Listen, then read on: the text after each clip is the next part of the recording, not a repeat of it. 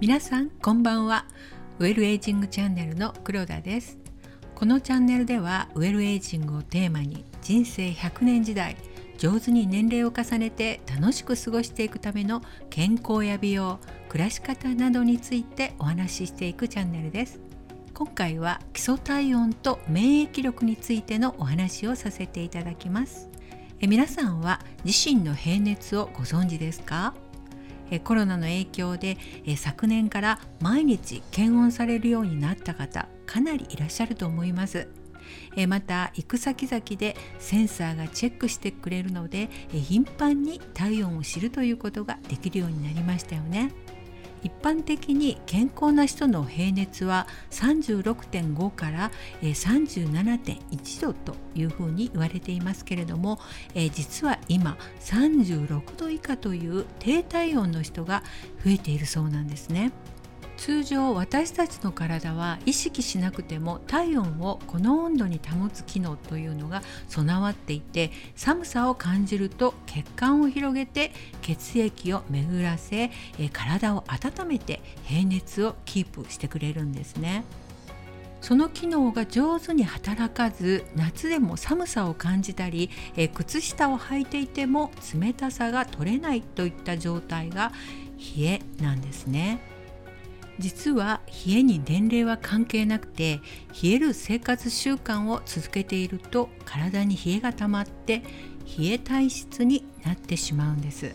若い頃は気力も体力も充実して生命力がみなぎっているので冷えと思わずに過ごしている人がほとんどなんですね。え個人差はありますけれども体力が衰え始める40代頃からえ寒さに弱くなってえ体温が低いまま固定されてしまうということがあるんです。こういった低体温になる原因の9割が運動不足による筋肉量の減少です。その運動不足の理由の一つが現代のライフスタイルにあります。例えば10年前と比べてどうでしょう？生活の中に便利な機能を持ったものがかなり増えていますよね家電製品や携帯電話もう機能の進化っていうのが止まりませんしかしどんどん便利になって楽になっていく分日常生活における人の運動量というのは減っていっているんですね。今はコロナの影響もあって仕事の仕方だったり行動というのが変わってますます運動不足な生活になっていってます。私たちの体温の40%は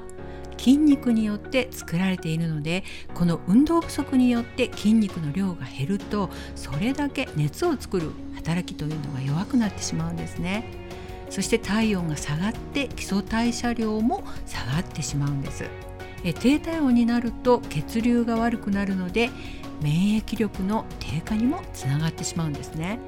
これは血液中の白血球の働きが鈍くなるからですけれどもこの免疫細胞の白血球は例えると、えお城を敵から守る兵隊さんの役割なんですね。体の中に侵入してきたウイルスや細菌に向かっていってそれを取ってやっつけて片付ける働きをしてくれていますでも血流が悪くなるとこういった免疫細胞による働きがやはり鈍くなっていくんですねでそのためにウイルスや細菌に負けやすくなって感染症や生活習慣病そしてがんなどさまざまな病気にかかりやすくなってしまうんです。よく冷えは万病のもとというふうに言いますけれども中でもがん細胞は低体温を好みます。でも体が温まればこのがん細胞の居心地が悪くなるので悪化を防ぐことにつながるというふうに言われています。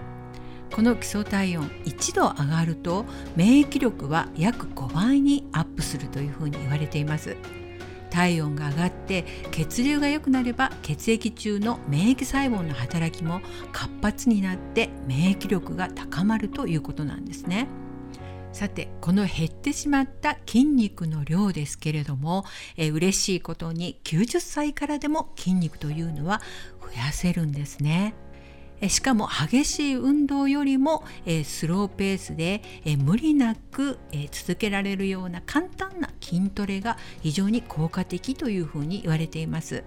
人の筋肉の7割は下半身にあるのでスクワットなどはですね非常におすすめです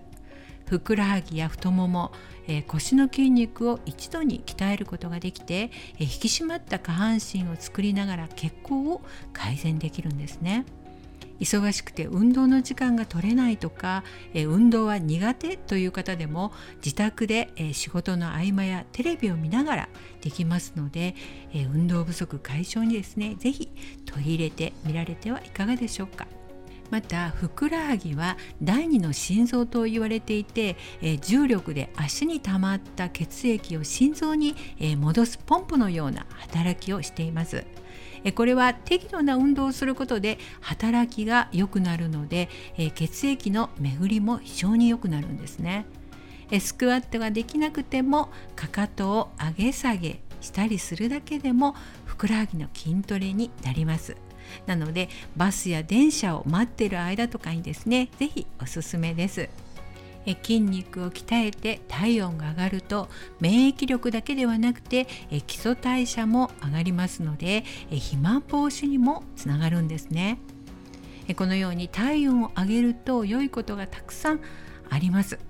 なので次回はさらに免疫力を高めてくれる体温を上げる食生活についてお話しいたします。以上今回は基礎体温と免疫力についてお話をいたしました。それでは今日はこの辺で。お相手はウェルエイジングチャンネルの黒田がお届けいたしました。今日もお聴きいただきありがとうございました。次回またお会いいたしましょう。